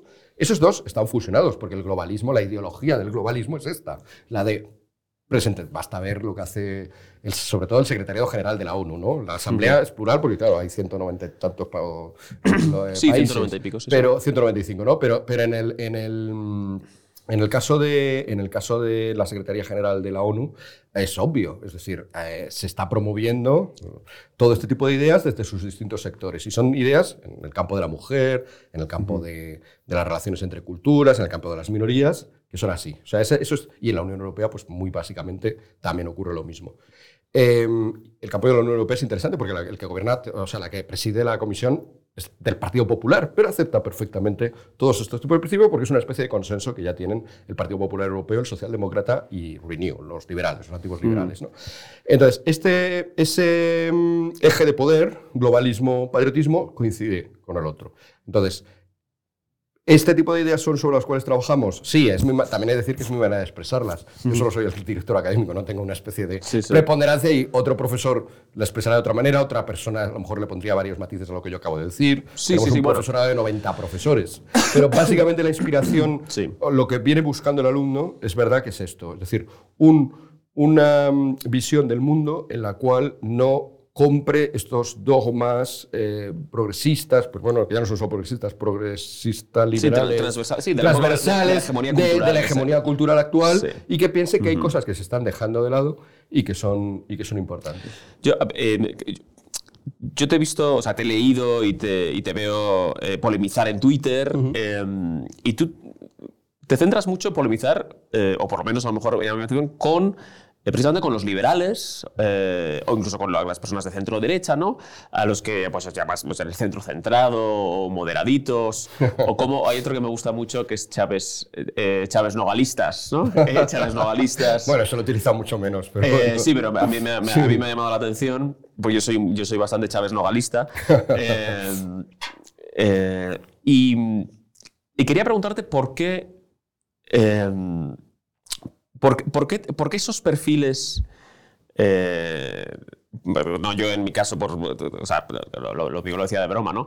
Pero, ¿por qué crees que hay un, digamos, un, adversario em, que, lo puedo entender, es decir, eh, puedo entender de la misma manera que Podemos pues, criticaba a los socialdemócratas, ¿no? Es decir, los comunistas criticaban a los socialdemócratas, pero los veían como, como blanditos. O sea, si, te, si dijera que es un moderadito, ¿tú cómo, cómo me lo definirías? Ah, bueno, la crítica fundamental es que yo creo que muchas de esas personas lo que ellos ven como negativo o sea, mm, por eso quizá es más eh, viable criticarlos, porque en el fondo tienes la esperanza de convencer, ¿no? Aunque, aunque, los modos seguramente no sean versallescos.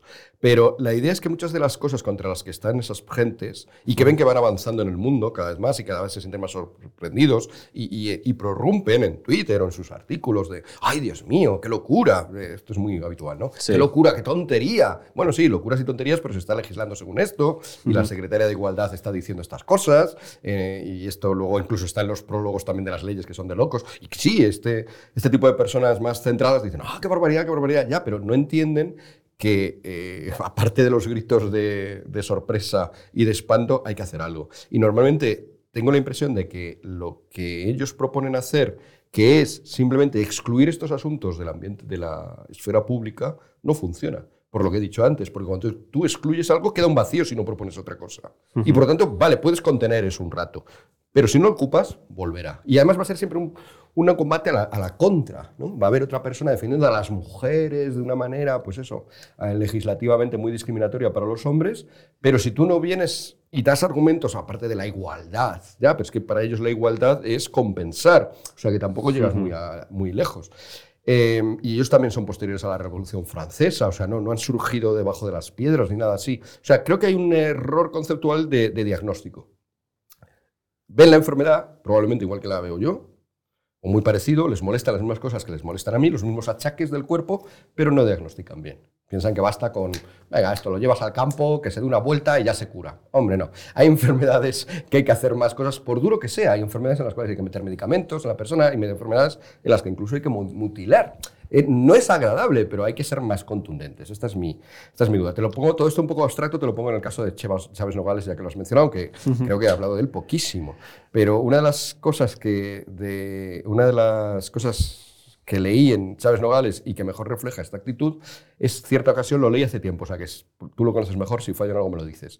Chávez Nogales está visitando mm, el, campo español con un invitado extranjero. Y, y, en medio de esta visita que hacen, creo que es por la zona de, de La Mancha o de Andalucía, les asaltan. Uh, eh, claro, Chávez Nogales, después de esto, como después de que les han asaltado, les han tratado mal, les han despreciado, intenta como justificarlo. No, bueno, esto es secundario, no pasa nada. Porque daba la casualidad, creo, que él iba hablando de que ese problema, con el otro, de que ese problema no era importante, de que España no iba tan mal, y justo les pasa eso. Pero claro, el otro dice, hombre, pues un poco mal sí que va. Y él simplemente pues intenta como poner los paños calientes. Ese es exactamente el, la ceguera o la miopía que me molesta de Chávez Nogales, que ni siquiera ahí, ni siquiera cuando le acaban de... no diga, no, pues sí, es verdad, este señor es un eh, sinvergüenza. Y no, lo que nos ha tratado, sí, habrá pobreza, pero el modo exacto en que nos ha tratado. Claro, cosas. No lo uno puede decir, este señor es un sinvergüenza, y otro concluir que hay un problema de sinvergonzonería en España por la anécdota que te ha pasado a ti. Si te puede. Pero es que no era anecdótico. Es que la España, es que la España de la República, la delincuencia, los disturbios, los asesinatos no son anecdóticos, son numerosos. Son, son extraordinariamente numerosos, de hecho. Son de un nivel que hoy en día nos horrorizaría. O sea que Sí, no, no, eran, no, eran, excepcionales en Europa, de todas maneras. Pero, pero la violencia política, no, pero la violencia política, que la República fue un tiempo convulso, sin duda, pero que, la violencia política de los años 30 es, es, un, fenómeno, es un fenómeno amplio. Pero bueno, más allá. No hay, no hay, muchos países, no hay muchos países en los cuales, sobre todo en las etapas finales, aunque bueno, esto es meternos a hablar de, un tema favorito entre los españoles, que es la República y tal. No hay muchos países en los cuales ocurra lo que ocurre en las etapas finales de, de la República, que es coger a un montón de diputados legítimamente elegidos en sus circunscripciones y quitarles el acta. Por ejemplo, esto no es tan común.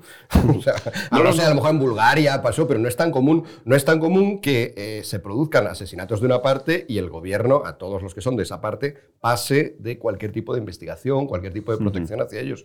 No es común que en los funerales de personas de, un ban, de una parte la policía mate a los, a los que han ido a homenajear. Y esto pasó aquí en Madrid por la Castellana en el año 36, ¿no?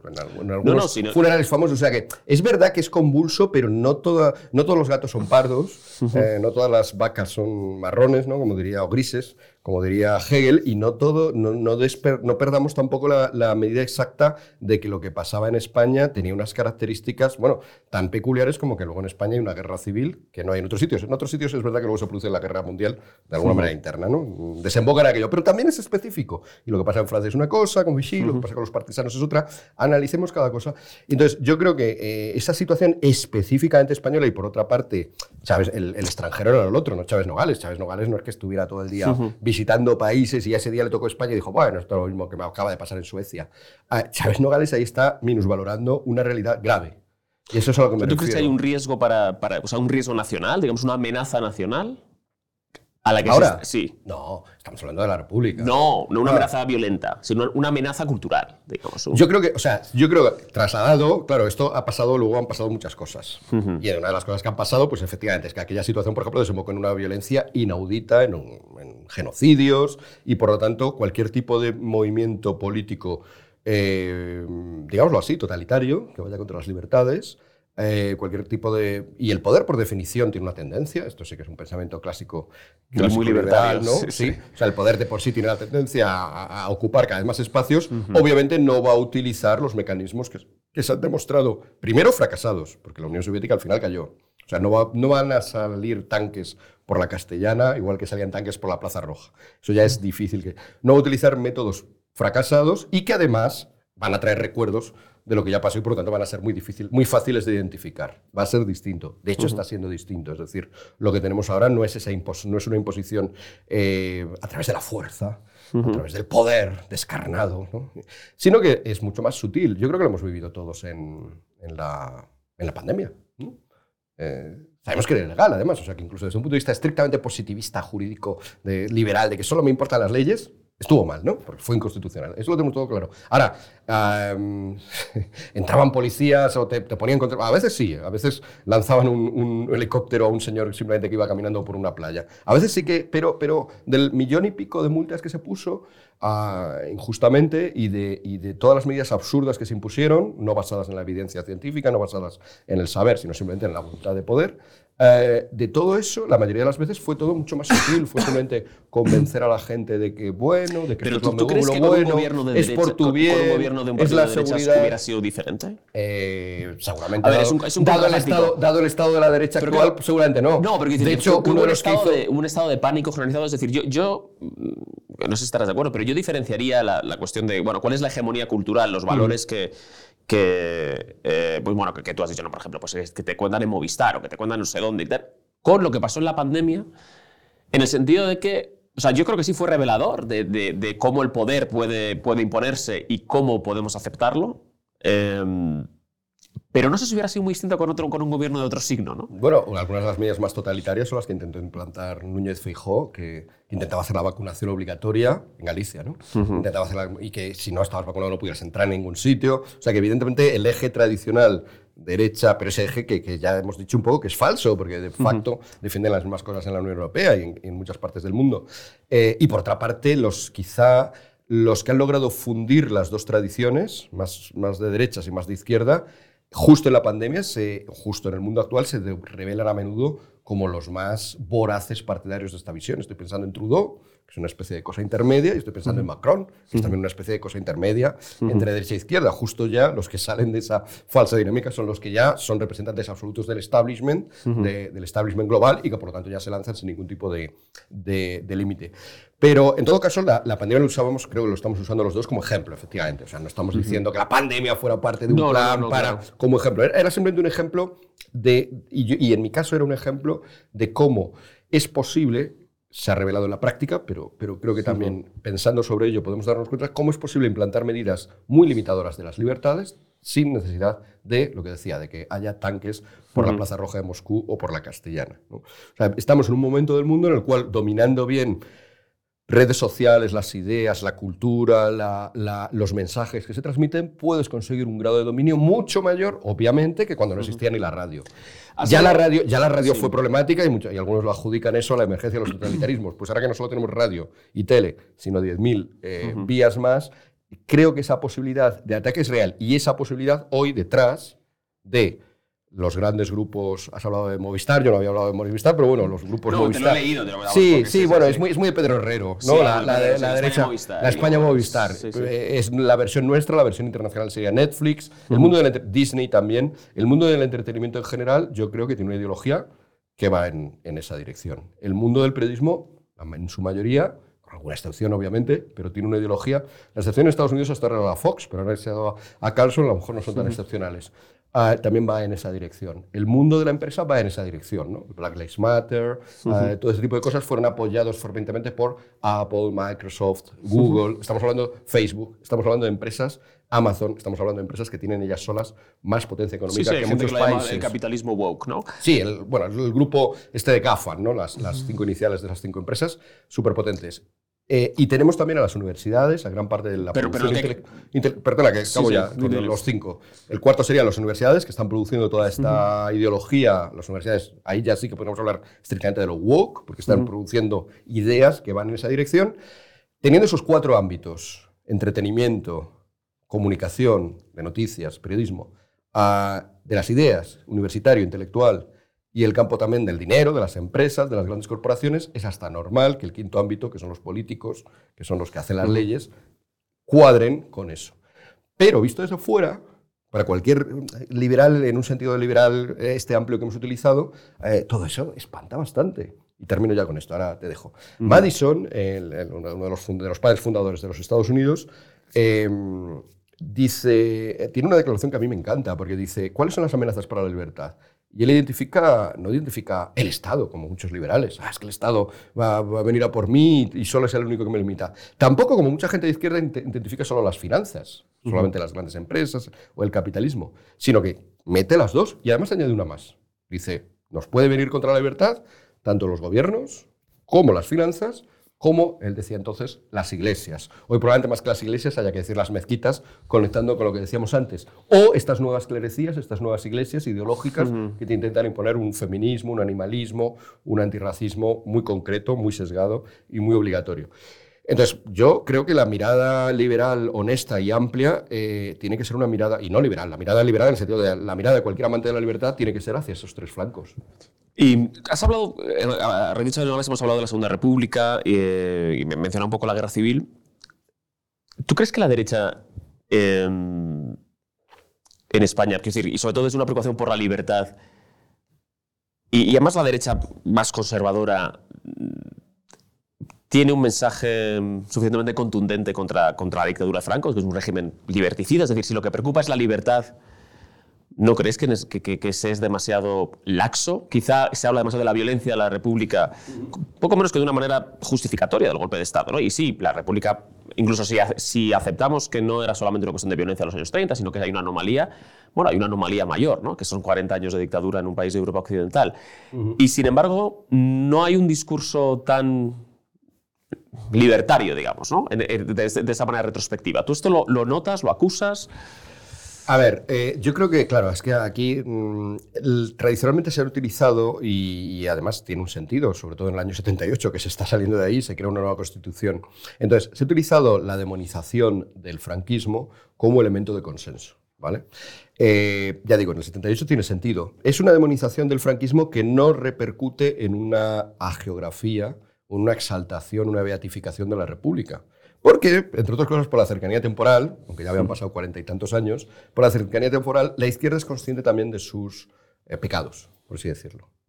Y por lo tanto, lo que se produce es un momento muy bonito y, añorado, muchas veces, a veces añorado por el Chávez nogalismo, eh, y por el centro centrado de, oh, por, por, favor, volvamos a los 70, porque ahí parecía que los dos bandos estaban dispuestos a no utilizar el pasado en contra del otro, porque los dos tenían montones de cosas que utilizar en un sentido o en otro, y simplemente lo que se quería era construir algo nuevo, un país, porque es el país de todos y todos somos españoles y lo que venga bien para España nos vendrá más o menos bien para todos. Una cosa en ese sentido muy bonita y eso es lo que da lugar a, ya digo, eh, Constitución del 78 y primeros compases de nuestra democracia.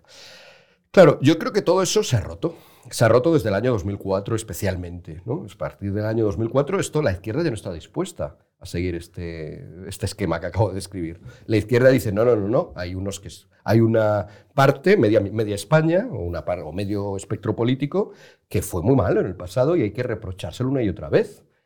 Y hay otra media parte que fuimos los buenos, que hemos sido siempre buenos y todo lo que hemos hecho es bueno y hay que recordarlo una y otra vez. Y además vamos a poner esto en leyes como por ejemplo la reciente ley de memoria democrática, en la cual incluso si, si, si te pasas alabando a uno de los... Perdona, la derecha y perdona, sí, eh, si te pasas alabando... Claro, pero hay que poner el contexto total. Es decir, si te pasas alabando a ese, a ese mm. lado, te pongo ya multas directamente. O sea, ya, ya, ya utilizo eh, la represión.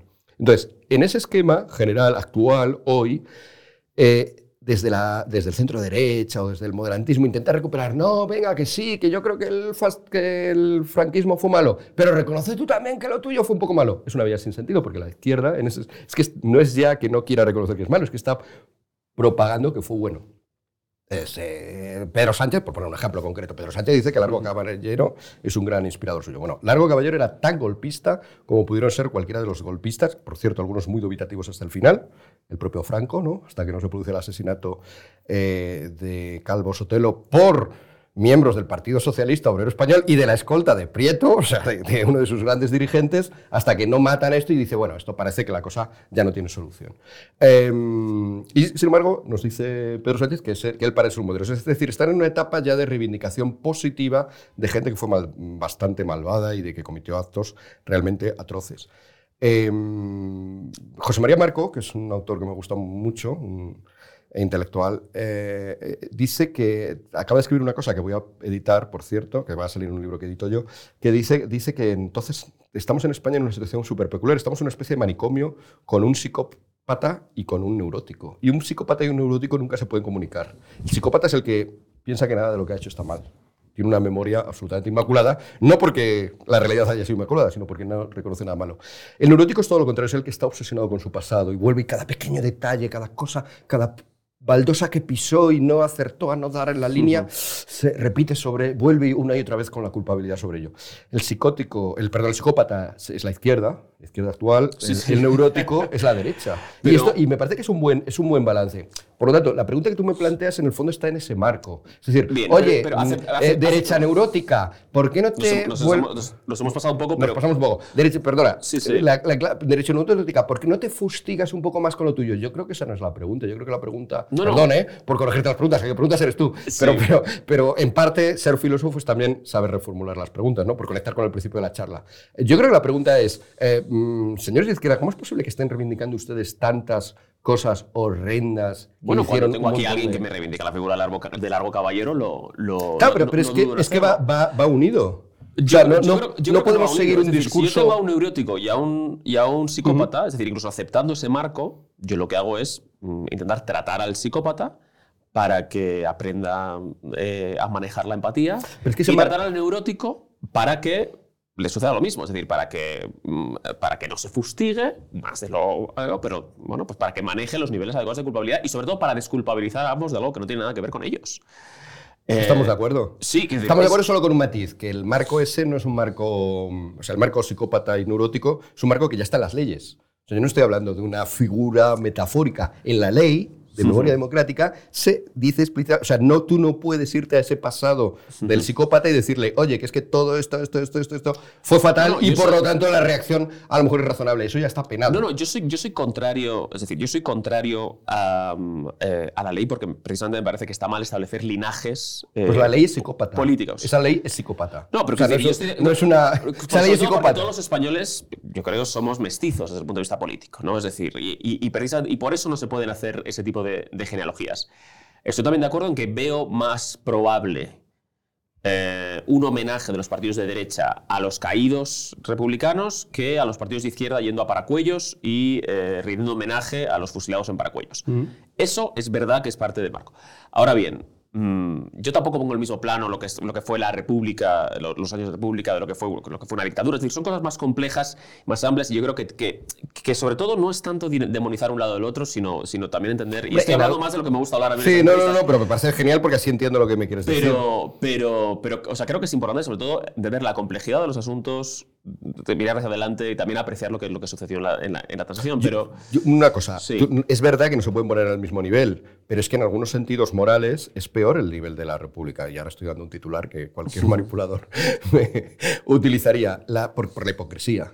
Es decir, muchas de las cosas que están ocurriendo en la República están bajo el marbete de democracia. E incluso, no nos quedemos con la República, 36-39, muchas de las cosas que están pasando en el bando de los buenos, según la ley, es decir, según la ley psicópata, porque piensa que ese bando solamente hizo cosas buenas, eh, muchas de las cosas que están ocurriendo ahí estaban siendo camufladas bajo somos los defensores de la democracia. Esto no es una interpretación mía, esto es estrictamente lo que Stalin manda, no solamente en España, sino a todas sus terminales de partidos comunistas de todo el mundo. Es decir, haceos pasar por demócratas, juntaos a las fuerzas de izquierda democráticas para que parezca que defendemos la democracia, aunque es obvio que no defendemos la democracia, defendemos el stalinismo. Y en el caso de España, por cierto, en esa tesis no estaba solamente el Partido Comunista, sino que también estaba, ya que lo hemos citado, Largo Caballero, por ejemplo. ¿no? Entonces, entonces, ese, ese, ese inmenso conjunto, y eso se puede constatar bien leyendo la prensa izquierdista de la República y también, por supuesto, luego durante la guerra. Es decir, tenemos un montón de antidemócratas en la República. La República Española fue una república de antidemócratas de un lado, de antidemócratas de otro, y es verdad que en el centro hubo unos pocos. Y en ese sentido, chapó a Chávez Nogales, que probablemente sería uno de ellos. Sí, sí. Mi chapó, pero siempre teniendo en cuenta que es verdad que, había, que tenían que ser conscientes de lo que había en un lado y en otro y de que la cosa no se podía eh, minusvalorar. ¿no? Por, eh, por ir cerrando, en, en, las elecciones americanas, ¿tú votarías a Donald Trump si pudieras votar? Eh, yo creo que, bueno, ahora serían las, las primarias, ¿no? Que es más difícil. No, decir, no, bueno, pero que las, si llega, quiero decir, si llega Trump, las elecciones Trump, del año 20. si llega Trump y Biden, sí, votaría Trump, sin dudarlo. O sea, Biden, no sé, me parece, Biden es también un ejemplo ya de lo que hemos dicho. Creo que todos percibimos, es que falta verle pues claro, serán transparentes, como suelen ser los hilos de las marionetas, pero solo falta verle el hilo de las marionetas. Es una persona mm, ¿Y Trump- incapacitada, incapacitada para gobernar y que por lo tanto nos hace ante todo plantearnos una pregunta, ¿quién gobierna? Y por lo tanto una pregunta política muy legítima. ¿Y por qué me lo están ocultando? Eh, entonces, en este caso, y por otra parte, aparte de, de que, de que eso, de que está favoreciendo esta ideología woke. Y entre Hillary y Trump hubieras votado a Trump también. eh, en aquel momento no lo sé, en aquel momento no lo sé, porque es verdad que la imagen de Trump, eh, yo creo, al menos yo, he aprendido de ella a posteriori. Lo, lo que te quería es poner la pregunta más, o sea, me quería poner a mí mismo, poniéndome en tu lado, la pregunta más difícil. O sea, la pregunta fácil me parece Trump o Biden, o una marioneta o un señor que, por ejemplo, eh, no hizo que los Estados Unidos durante cuatro años no atacaran ningún otro país. Am, la pregunta dura para mí sería Trump o DeSantis, por ejemplo. O sea, las primarias, que, es- que va a ser de hecho Sí. lo primero que van a tener que votar los, o sea, los- Trump, Obama, los americanos. votarías a Trump. No sé, Trump o Nixon, Trump o Lincoln. Sí, sí. O sea, ahí- ya, me- ahí ya creo que son elementos muy distintos y muy. Volvamos a la cuestión contextual, que, que hemos empezado por ella y por eso es solo el rollo autobiográfico.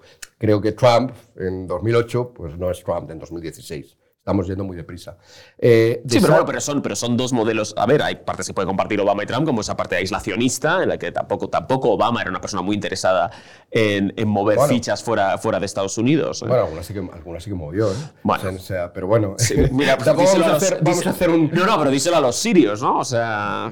Bueno, sí. Ahí está abierto Guantánamo. Bueno, hay críticas, pero claro, Obama también, si todo lo que hablábamos antes de la parte mediterránea católica de- del cuidado, es algo que Trump, bueno, pues el trato que ha dispensado a los inmigrantes, a las familias, eh, lo que ha querido hacer con la sanidad. En el caso que, está, que dispensa a los inmigrantes es exactamente el mismo que había dispensado Obama, que de hecho detuvo a más inmigrantes, o que está haciendo Biden. No, con, no, no hubo esas, esa. mm, No hubo las separaciones de las familias y sobre todo no hubo una retórica xenófoba. ¿no? Yo creo que esa es la gran diferencia. Una cosa es política. Obama es verdad que tuvo una política eh, migratoria dura, eh, pero no tuvo nunca. Y Biden la está teniendo. Sí, pero nunca, pero nunca con una retórica. Ah, vale, volvemos a lo mismo. Es decir, Sí, pero perdón. volvemos a lo- claro, pero para mí la retórica es importante para denunciar la hipocresía. Es decir, que la República blasonara democrática, para mí es un pecado extra sobre el hecho de que no lo fuera. No lo era y encima blasonara democrática. Que el bando Frente Sí, pero- Populista en la guerra civil blasonara de ser la defensora de la democracia cuando la inmensa mayoría, por ser estalinistas o por ser eh, caballeristas, no defendían, para mí es un mal añadido. Y que gobiernos estadounidenses totalmente igual o más contundentes hacia el exterior o en sus fronteras que el de Trump, oculten eso bajo una retórica bondadosa, No. para mí es un mal añadido. Pero no, no lo ocultan. Es decir, yo creo, yo creo que estaba claro sí, que había una sí. política, que había una política migratoria No, pero- pero y que se hay, habla- hay se un habla- control de fronteras, pero no hay una criminalización del inmigrante. No se criminaliza al inmigrante por el hecho de serlo. No se dice, estas personas vienen aquí a violar. No, es decir, ahí es ¿Quién donde yo veo que es la diferencia. O sea, el- ya estamos analizando una declaración concreta de Trump en la campaña electoral del 16, ¿no? Que es esa. Em, creo que hay una tendencia a... Antes de todo un dato, un montón de... Hay un porcentaje considerable de, de latinos, como llaman ellos, es un nombre raro porque ellos nunca hablaron ro- eh, la- latín, pero bueno, un porcentaje considerable de hispanos vota a Trump a pesar de esto. Yo creo que para ese balance debería cuando menos, para ese balance de Trump es un xenófobo, debería cuando menos ah, cuestionarlo. Cuando, cuando hacéis esos No, balances, porque sí. eh, resulta que yo en España, con todos mis respetos, desde, mi, desde mis calles apacibles madri- madrileñas, me entero más de lo que es Trump que un señor que vive en los Estados Unidos. Se puede, a veces sí, ¿eh? no, no necesariamente vivir en un país hace que te enteres más. Pero en principio, cuando son millones de personas, lo cuestionaría. Ah, yo creo que lo que ha ocurrido ahí, es decir, es primero una, ya se ha acabado yendo, perdón, pero se acaba yendo una frase muy concreta. Hay una descontextualización a menudo y una criminalización del- de una persona concreta, en este caso de Trump.